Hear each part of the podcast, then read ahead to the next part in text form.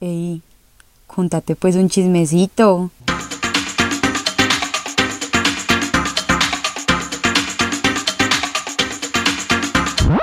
Bueno, antes de empezar les quiero contar a todos que este va a ser un episodio completamente diferente a el resto de episodios que he hecho, pero quiero invitarlos pues a que se queden, a que escuchen todo lo que tengo para decir porque me parece de verdad muy importante abrir estos espacios de conversación. Eh, creo que va a ser un episodio muy difícil para mí de grabar, pero siento que es necesario y siento como que lo, lo necesito hacer, pues porque si uno tiene una plataforma por chiquita o grande que sea, eh, ya siento que eso conlleva como cierta responsabilidad de utilizarla en ciertas situaciones. Entonces, pues empecemos. Esta semana pasaron tres cosas, pues vi tres cosas en redes sociales que, pues que me impactaron muchísimo. La primera entonces, bueno, las dos primeras fue, las vi en el Instagram de Sofía Echeverry, que es una niña pues de Medellín, una maquilladora y modelo en Medellín que puso pues en sus historias de Instagram primero un video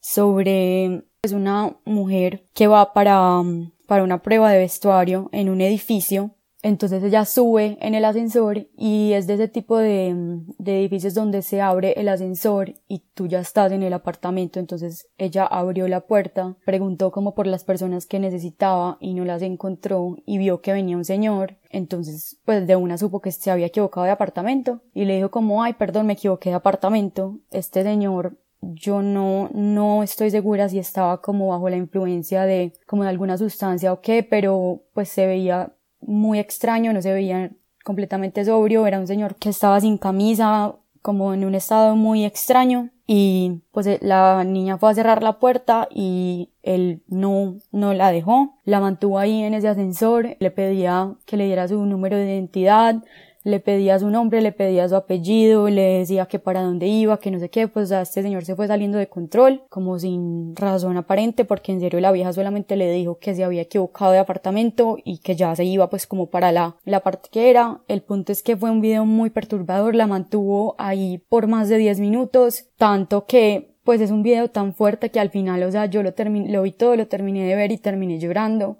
La niña tuvo que empezar a hundir, pues como los botones del ascensor como de emergencia y empezó a gritar ayuda y no fue sino hasta que los vecinos del apartamento del frente fueron a tocar la puerta que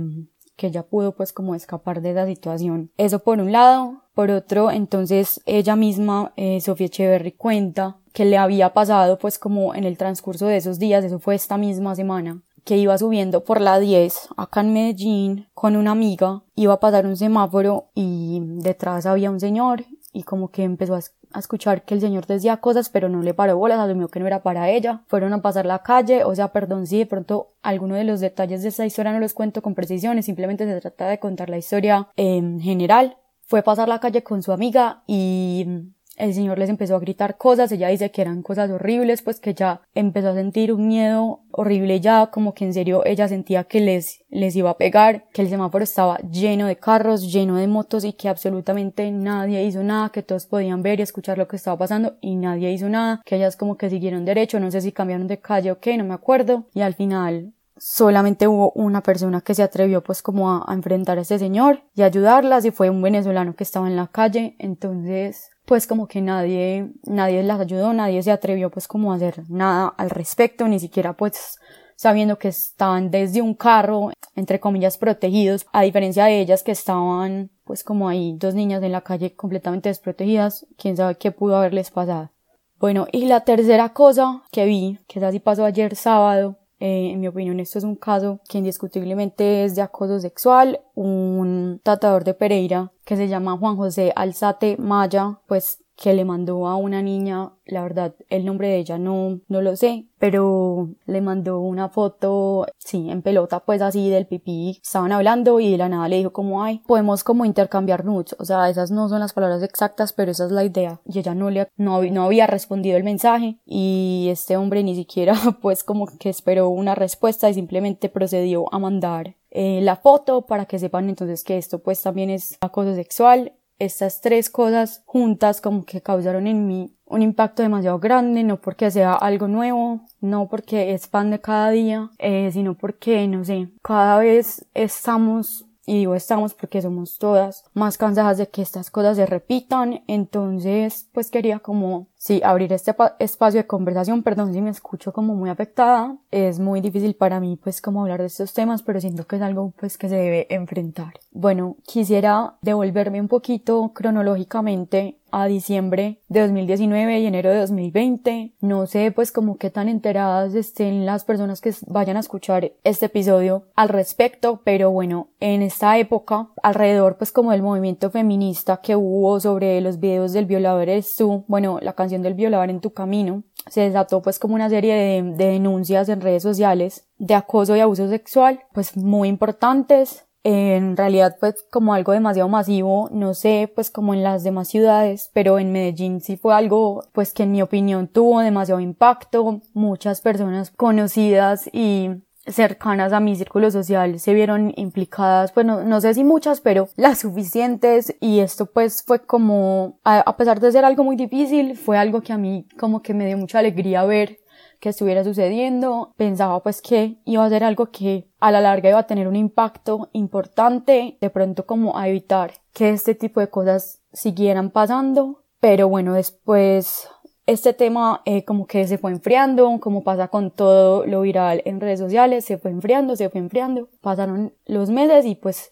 del tema cada vez se habló menos. Luego llegó junio del 2020 y estas denuncias eh, al director de cine de la película del abrazo de la serpiente salieron a la luz, a Ciro Guerra, y esto desató pues como una nueva ola de denuncias. Esta vez estaban como más enfocadas a personas como del arte independiente, pues como tatuadores, artistas, etc. Eh, otra vez lo mismo ahí pues como que algunos raperos eh, de la ciudad de Medellín estuvieron implicados y quiero hablar pues como de un caso particular que me tocó a mí personalmente cuando a los de doble porción pues se les acusó eh, de acoso sexual. Un personaje cuyo nombre no vale la pena mencionar salió a poner unas historias en Instagram diciendo que qué miedo tener relaciones sexuales con todo esto de Twitter. Esto lo estoy parafraseando porque pues vi este video como para no, para no perderme mucho de lo que dijo, entonces no quiero sacar nada de contexto, lo estoy diciendo tal cual salió de su boca. Decía entonces que qué miedo tener relaciones sexuales con todo esto de Twitter y de Facebook y de Instagram.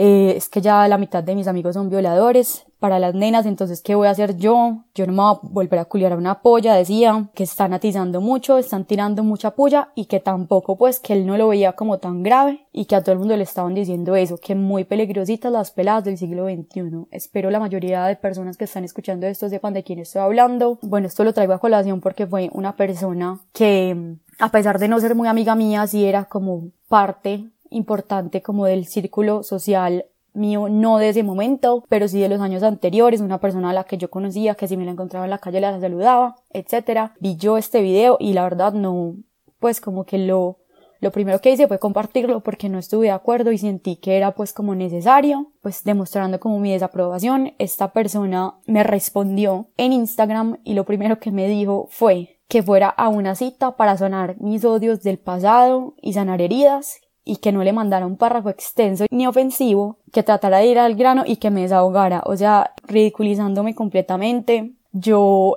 pues por boba, no por más, me desgasté intentando tener una conversación con él, no lo insulté, sí le habré dicho pues puta en algún momento, pero de ahí no pasó, fue una conversación pues entre comillas civilizada. Y su respuesta fue que que él no podría ser nunca acosador sexual, que porque fue criado por mujeres, o sea, ese era su argumento, que por eso él no podía ni violarlas ni oprimirlas. Entonces me pregunto yo si es entonces esa la única manera en que les es posible respetarnos como seres humanos si, si son capaces de ver un ser querido reflejados en nosotras. Entonces los hombres que no tuvieron esa situación de vida, que fueron criados por hombres o que no tienen mujeres importantes para ellos en sus vidas, entonces ellos no tendrían la facultad de respetar a las mujeres como seres humanos porque no pueden ver en nosotras a sus mamás, a sus hermanas, a sus novias o a sus esposas o etcétera. Pues eso para mí no tiene absolutamente ningún sentido porque ustedes son seres pensantes. Otro tema pues del que quería hablar es que muchas veces son los mismos amigos o como el mismo círculo social el que se presta como para este tipo de comportamientos. Pues este tema yo lo discutía en Twitter eh, ayer, como que pasó todo esto de, de este tatuador que les decía que mandó las fotos y una de ustedes me contó que dentro de su círculo de amigos habían, no sé si uno o algunos, que cuando estaban borrachas las intentaban manosear, o sea, ese tipo de cosas son acoso sexual y no tienen por qué ser toleradas, como que yo percibí cierto nivel como de frustración en esta persona que me lo contaba y siento que muchas veces pues como cuando uno está en una situación así, o sea, no necesariamente nos tenemos que ir al extremo de que nos intenten manosear, pero el solo comentario, el solo chiste, la sola burla, eh, así no se trate de nosotras sino de otra mujer, pero estando nosotras ahí e incluso sin estar, no tiene por qué ser tolerado, no es aceptable, yo sé que es una situación muy difícil de manejar y no vengo pues aquí a darles la respuesta porque yo misma tampoco la sé, créanme pues que yo también me he visto en situaciones muy incómodas en mis diferentes grupos de amigos pues que he tenido a lo largo de mi vida, pues simplemente, no sé, decirles eh, que intenten, por más difícil que parezca, ponerles el pare cada que esto pase. Yo sé que muchas veces uno va a quedar como el fastidioso, como el gruñón, como el hijo de puta, como el empeliculado, pero no importa, mientras no digamos nada al respecto, son comportamientos que se seguirán repitiendo. Entonces, por eso pues es importante hacer esos altos y poner pues como a estas personas en su sitio de la manera como ustedes consideren apropiado. Si no de pronto no se sienten cómodas haciéndolo, se me ocurre de pronto que podrían, no sé, buscar a una amiga que esté pues como en ese mismo círculo y hacerlo entre las dos, pues es una alternativa que se me ocurre. Bueno, también hay otro tema que quería tocar, es un tema pues como muy difícil de abordar y es pues como cuando se es víctima de acoso o abuso sexual de cualquier tipo como tal, pero sí quería pues como mandar un mensaje diciendo que muchas veces yo sé que hay personas que no tienen claridad de cuándo se trata de abuso, cuándo se trata de acoso o cuándo no, no están seguras, eh, no están seguras si simplemente pasó pues no sé, Bundesliga, fue un error, no sé cómo más se le podría llamar, pero si tienen esa mínima duda las invito a que no se queden calladas, a que